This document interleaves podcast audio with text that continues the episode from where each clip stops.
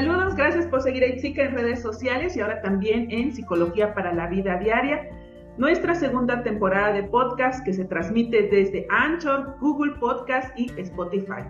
Mi nombre es Ivonne Santos Chiñas y es un gusto estar con ustedes. Como les dije en la sesión anterior, les estaré acompañando durante este mes de septiembre sobre temas de interés y bueno, el día de hoy me acompaña como invitado especial el psicólogo Hugo Abel Santos Aguilar, colaborador desde ahora en IPSICA, Servicios Psicológicos Integrales y Capacitación. Buenas tardes, psicólogo Hugo Abel Santos Aguilar. Bienvenido a este espacio. Gracias por aceptar la invitación de IPSICA a participar en estos episodios de Psicología para la Vida Diaria y conversando sobre el tema de educación a distancia a través de la tecnología. Pues para mí es un gusto enorme estar el día de hoy con ustedes. Eh, es una satisfacción, eh, sobre todo por el alcance que tiene su página y por la seriedad del proyecto. Es un gusto compartir la vida, es un gusto compartir la experiencia y esperemos que este, este momento sea nutritivo para todos nosotros. Muchísimas gracias, Hugo. Es, es un gusto para mí. Y bueno, como les habíamos comentado, vamos a hablar acerca de educación a distancia a través de la tecnología. En estos momentos, a partir de esta famosa nueva normalidad, hemos visto muchos cambios en nuestros contextos y uno de ellos es en el contexto escolar. Hace dos semanas, una semana, empezamos eh, clases y bueno, esta modalidad en línea o virtual ha dado mucho de qué hablar desde visibilizar las diferencias sociales y el acceso a Internet, así como los recursos para tomar clases, y también replantear el papel de las y los docentes y el triple esfuerzo que realizan.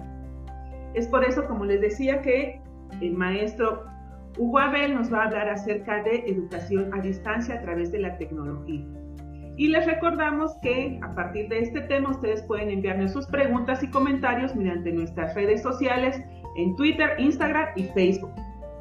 Les comento que el maestro Hugo Abel Santos Aguilar es licenciado en Psicología por el Instituto de Estudios Superiores del Istmo de Tehuantepec, es maestro en Educación y especialidad en Tutoría Educativa por la Universidad del Valle de México, cuenta con un diplomado en aprendizaje a través de la tecnología por la Universidad Popular Autónoma del Estado de Puebla y, en cruces también cuenta con estudios en acompañamiento espiritual en espacios educativos, tiene siete años dedicándose a la consulta privada en el área de psicología y como catedrático y asesor en el área de la educación, trabajando en niveles que van desde preescolar hasta posgrado.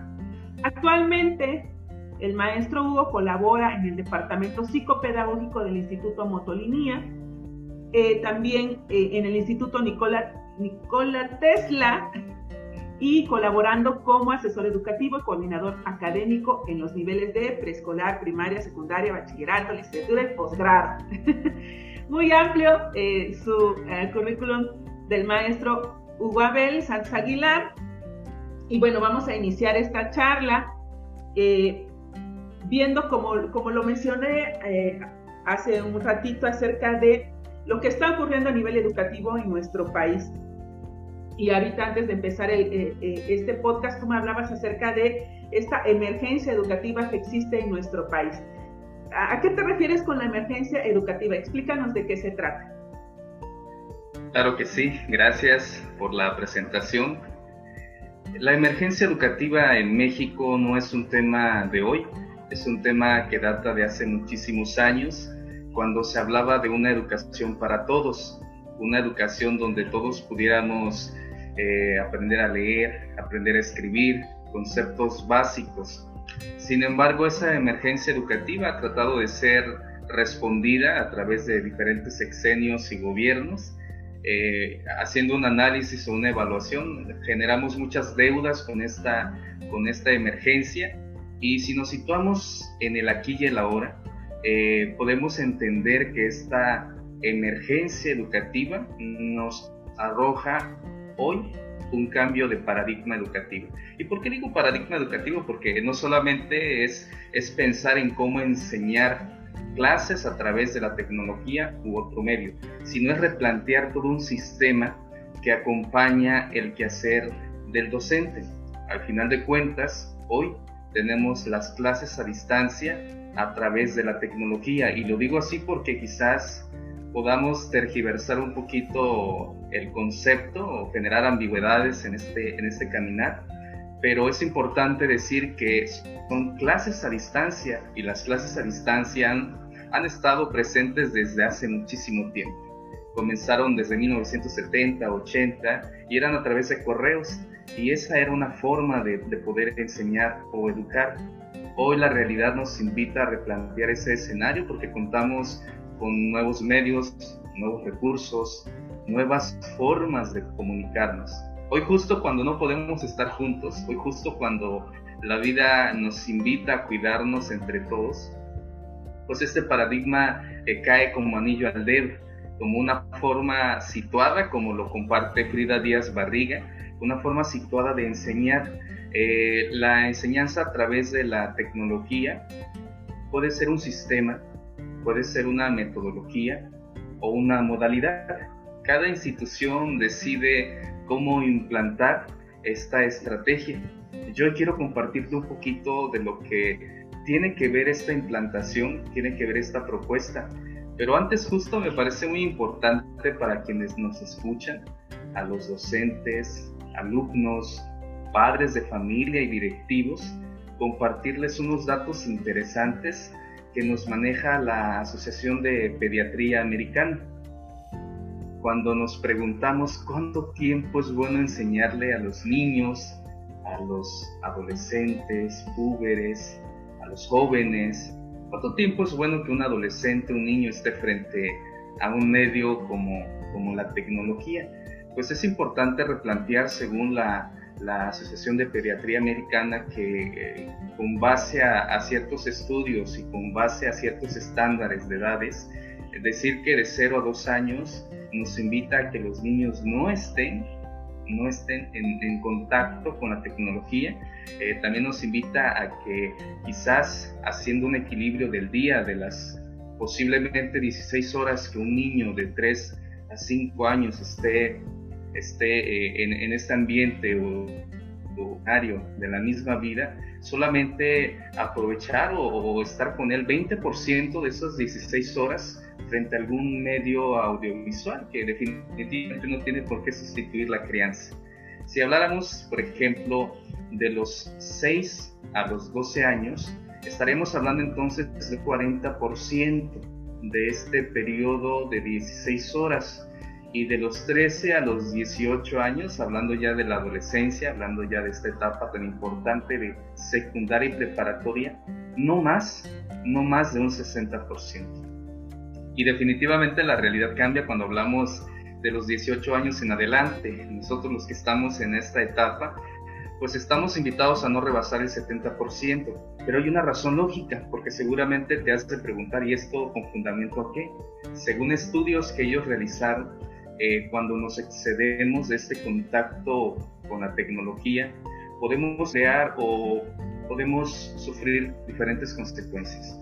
Una de ellas es, por ejemplo, eh, cierto deterioro cognitivo, eh, también problemas o trastornos relacionados al sueño, capacidad de concentración también se ve afectada y en distintos niveles cognitivos. Yo creo que estos datos son interesantes a retomar cuando estamos hablando de instituciones, de docentes y de padres de familia. Son datos interesantes que creo podemos compartir.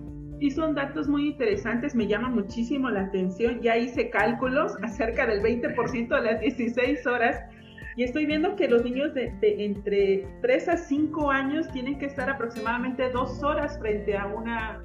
Así es y es como máximo. Como Los parámetros son máximo.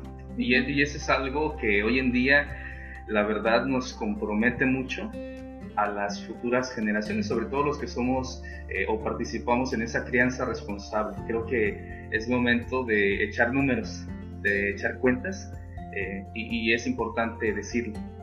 Y como tú dices ahorita, ¿no? También tiene que ver con esta cuestión de los, de los centros educativos, porque he escuchado de algunos centros educativos que, claro, por esta necesidad de, que en el preescolar, ¿no? no eh, ya estos niños pues no pueden cerrar los preescolares, ¿no? Entonces tienen que adaptar a nuevas necesidades y ahorita están haciendo clases en línea, ¿no? Y entonces están dejando actividades a los niños en línea y, tareas, ta, ta, ta, ta, Sí tiene que ver con esta cuestión de la necesidad. Sin embargo, ¿tú qué puedes recomendarle a los papás y mamás en, ese espacio? Bueno, estamos hablando de dos horas más o menos. Entonces, eh, ¿tiene que estar esas dos horas completas frente a la computadora o una tablet o puede ser diferido? ¿Cómo sería esa dinámica? Claro, yo creo que eh, para la cuestión educativa tendríamos que centrar el punto en las instituciones. Eh, nosotros vivimos dos realidades, la verdad. Una es el sector privado y otro es el sector público. Por una parte, el sector público, eh, en el contexto en el que se desenvuelve, encuentra 20.000 obstáculos porque no todos estamos bajo las mismas condiciones o servicios públicos y las escuelas privadas que hoy también sufren una crisis muy importante porque muchos papás tienen que hacer este discernimiento entre pago colegiatura o elijo otro tipo de, de opción, se ven aferrados a estar eh, en clases como si estuvieran en la normalidad, ¿no? trabajando de 7 a 2 de la tarde. Y una sugerencia muy importante, como lo dicen grandes teóricos de este apartado, las clases a distancia a través de la tecnología no tienen por qué emular en tiempo lo que se hace de manera presencial. Eso es un fundamento muy, muy importante. Eh, y en cuanto a los papás, eh, ellos se dejan acompañar por lo que va, vamos generando como instituciones. Si las instituciones, por así decirlo, y aunque suene grotesca la palabra, los obligamos a estar siete u ocho horas ahí, lo van a estar yo creo que tenemos que generar espacios más empáticos para ambas partes, tanto la institución educativa como la cuestión de padres de familia. Pero esto no es sencillo porque luego de repente vienen preguntas como, ¿y si mi hijo antes estaba en la escuela ocho horas y ahora les dan cuatro horas? ¿Realmente está aprendiendo? ¿Realmente están cumpliendo con los contenidos?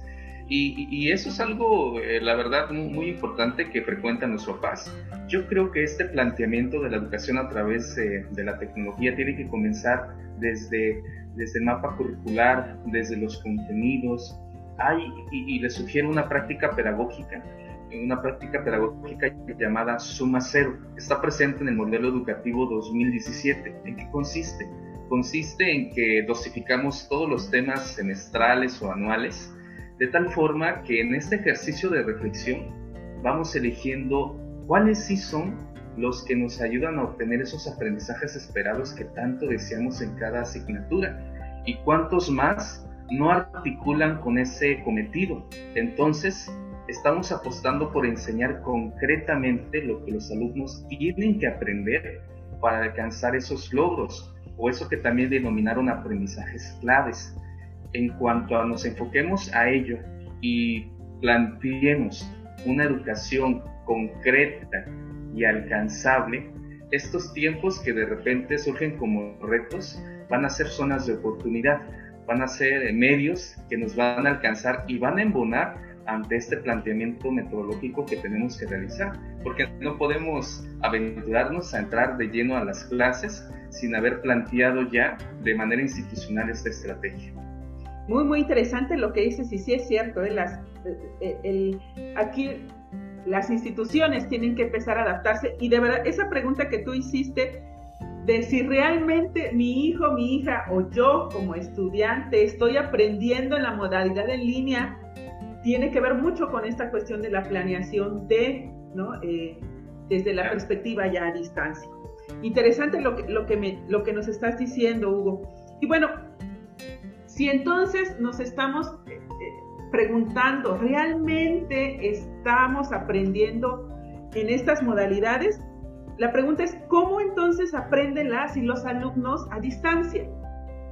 Deben de aprender con base a la creación de estos entornos digitales educativos que como corresponsabilidad tienen a bien crear tanto docentes como directivos, y los mismos padres de familia y quiero platicar un poquito de qué son los entornos eh, educativos en, esta parte digital, en esta área de lo digital. son espacios estructurados, espacios coordinados, en donde lo que se busca es crear experiencias de aprendizaje, pero en un entorno digital no solamente convive alumno y docente, eso es un error o una ambigüedad que tenemos desde ya hace varios años.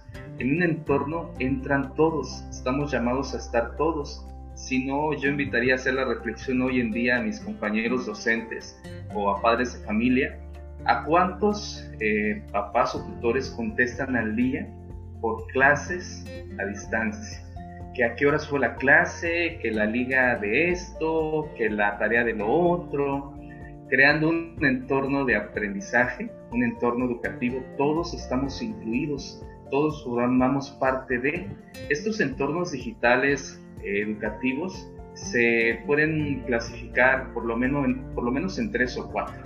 El primero son los entornos estructurados, que ahí podemos colocar estas plataformas educativas que han tenido bastante uso, bastante demanda. Algunas de ellas, por ejemplo, como Edmodo, Classroom, Chamilo, Moodle, etcétera y etcétera. Cada institución acoge una plataforma que se vaya adecuando a sus necesidades. Eh, las plataformas cumplen con características o elementos muy importantes en el área educativa, como lo es eh, ordenar y estructurar eh, ponderaciones, calificaciones, registrar actividades, eh, contener información como videos, archivos. Es decir, si ya habláramos de una situación didáctica, de un inicio, de una apertura y, de un cierre, un desarrollo, estaremos hablando que la plataforma está llamada a ser el inicio y el cierre de toda actividad docente, de toda intervención docente.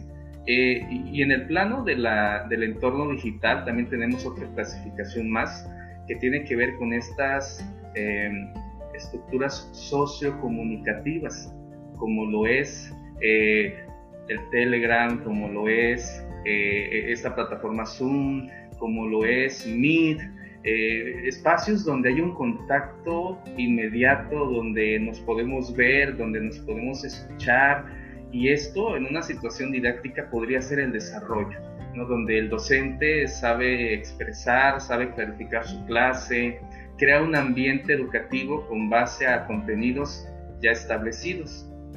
Y en otra área más de estos entornos están las informales, que es el WhatsApp, que es el Facebook, que es el Instagram, que son estas redes sociales que nos ayudan a comunicarnos. Ninguna está descartada. En la educación a través de la tecnología, ninguna está descartada. Lo único que tenemos que saber siempre es darles la inclinación pedagógica que corresponde no está mal utilizar el WhatsApp para tareas, no está mal utilizar el TikTok para hacer un, encuadre, hacer eh, un, feedback, no, no está mal. Y hay muchísimas más que nos pudieran ayudar. La idea es seguir dándole este soporte pedagógico y que nosotros como docentes redirijamos estos objetivos de estas de estas estructuras sociocomunicativas. Y ya por último, un, un cuarto elemento de estos entornos eh, digitales para la educación son las autoconstruidas, esas wikis que de repente los alumnos crean como espacios propios donde guardan cosas, donde generan ese espacio de estudio, donde el docente en esta parte metacognitiva, es decir, donde el alumno aprende a aprender, eh, sepa localizar este espacio como su fuente de recurso para cuando necesita quitar algo del aprendizaje o en cuanto a la enseñanza. Esos serían los cuatro elementos importantes en el entorno educativo digital. Y estos cuatro elementos importantes, me gustaría que, pudieras como dejarnos en claro. Tú mencionas acerca de las plataformas, ¿no? Las, los formales e informales, pero tú y yo somos docentes, ¿no? Entonces, eh, nos damos cuenta que, pues sí, están ahí para, para poder eh, enseñar, para poder generar estrategias. Sin embargo, hasta tú como docente, ¿qué recomendación darías a otros docentes, a otros, y hasta a los padres y madres de familia, acerca de...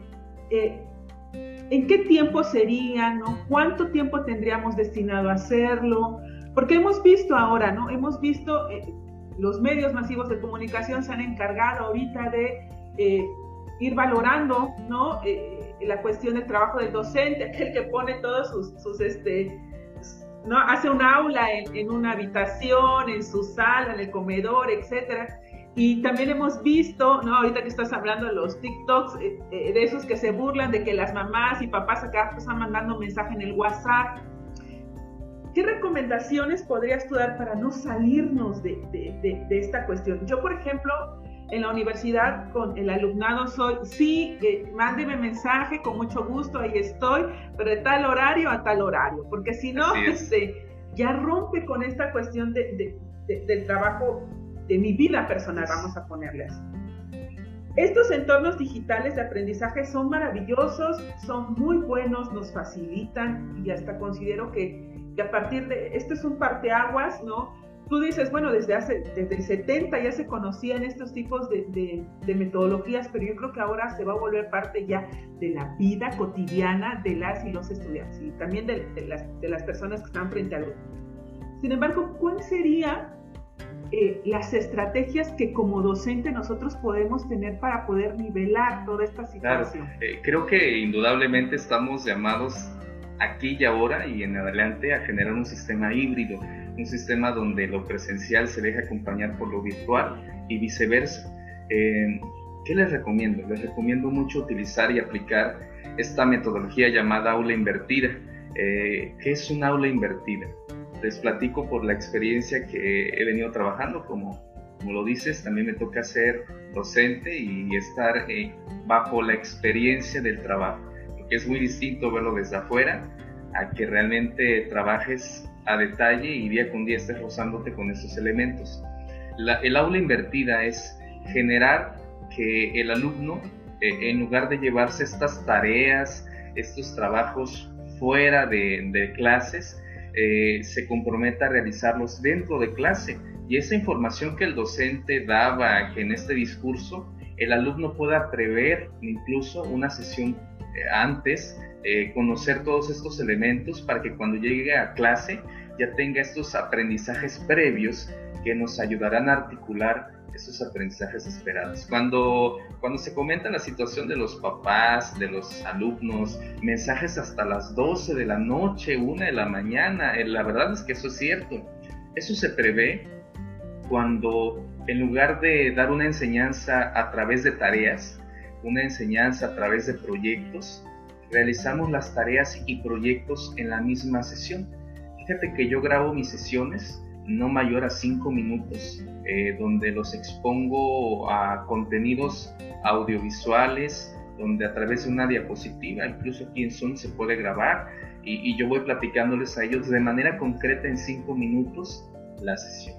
Terminado ese video, 10 minutos para calibrar la información que ellos tienen y después nos conectamos en una videoconferencia donde mi cometido real es aclarar dudas y evaluar la información eh, explicada. De tal forma que cuando terminamos la sesión de 50 a 40 minutos, el alumno 1 eh, no se lleva tareas, las tareas se hacen en el mismo espacio. 2 eh, el docente ya es consciente de este proceso de evaluación porque como dice Ángel Díaz Barriga, la evaluación tiene que ser continua, no solamente es un espacio de una situación didáctica, tiene que permanecer en todo momento. Y, con base a ello, el aula invertida eh, ha tenido para mí muchos, muchos beneficios, ocupando aplicaciones diversas o herramientas digitales como Canva, Genially, Kahoot, etc. y etc. de las que tenemos por ahí pero creo que la aula invertida hoy en día responde a la problemática que estamos presentando tanto papás, alumnos, docentes y directivos. Creo que es, es, una, es una respuesta situada en cuanto a nuestra metodología de enseñanza. Pues qué, qué gran estrategia nos diste, nos acabas de iluminar. es muy buena esta estrategia que, que tú mencionas. Hay mucho que aprender, muchísimo que aprender de esta, de esta modalidad y realmente espero que nos sigas este, ilustrando con este tipo de, de, estrategias, de recomendaciones para que podamos eh, las y los docentes, padres y madres de familia, no tener un panorama muy, muy claro. No es estar ocho horas, siete horas como estábamos anteriormente de manera presencial.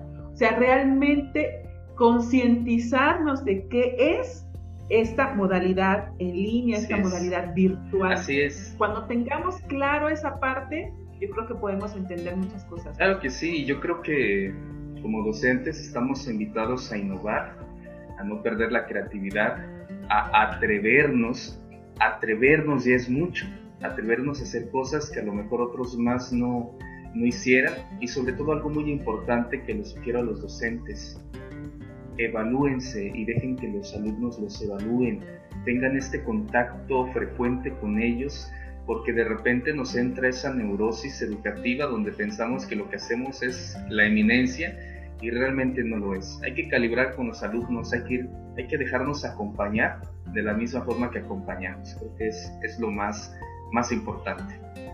Excelente, excelente reflexión. Yo sí soy una persona que sí trata de llevar a cabo esa cuestión de la de esta autorretroalimentación, vamos a ponerle. Qué bueno. Pues muchas gracias, eh, Hugo, de verdad. Mucho que platicar de este tema bastante. De verdad, sí me gustaría que esto fuera como casi, casi un taller. Sí, claro que sí. Sin embargo, bueno, en los tiempos del podcast es, es muy, muy medido. Pero de verdad estamos muy agradecidas y agradecidos a nombre de Servicios Psicológicos Integrales y Capacitación. Muchísimas gracias por la información que nos estás dando y como como te digo, está la invitación eh, puesta para que nos puedas seguir eh, comentando acerca de esta modalidad, y que como te dije hace ratito, de verdad es muy importante que la conozcamos y poder, poder compartirla con las demás personas para, para poder ir eh, equilibrando esta situación que estamos viviendo en nuestro país y yo creo que en el mundo. Muchas gracias, muchísimas gracias, Hugo. ¿Algo más que quieras agregar? Es un privilegio, es un honor estar aquí eh, con usted, eh, colaborar. La verdad es, es una alegría enorme también que me hayan tomado en cuenta. Yo con el mejor ánimo de seguir compartiendo con ustedes. Al final de cuentas es un bien común que alcanza a muchas personas y, y rebasa muchas fronteras. Eh, la charla ha sido muy agradable, la charla ha sido muy amena y mucho mejor porque aquí presente está una de mis formadoras, entonces creo que eso le da colación al asunto y lo hace mucho más ameno. Muchas gracias, estamos en sintonía y en contacto y, y seguimos aportando lo que podamos aportar. ¿En dónde te podemos este, encontrar, Hugo, a, redes? ¿Dónde, ¿Dónde podríamos contactarnos contigo si en determinado momento hay personas que quieren saber este, más información acerca del tema? Claro. Eh, bueno, yo me ubico en Santo Domingo, Tehuantepec, Oaxaca. Eh, mi número celular es 971-180-2793. Me pueden encontrar en Facebook como Hugo Abel Santos Félix Aguilar ya después les comento por qué.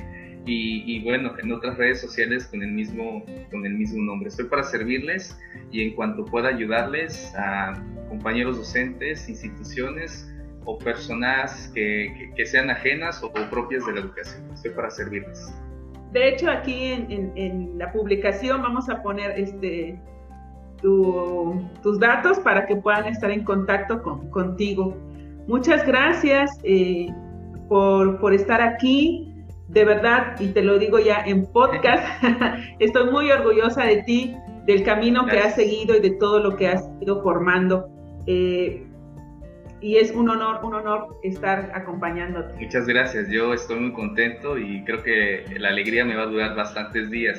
Sigamos creando espacios eh, colaborativos y más que nunca hay que seguir humanizándonos y a través de, de las redes sociales o de la tecnología.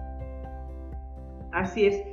Eh, servicios psicológicos integrales y capacitación es un espacio para compartir, es una red de psicólogas y psicólogos que eh, tienen el, el, fin de comunicar con total profesionalismo la información que han ido aprendiendo con la experiencia y con su formación académica.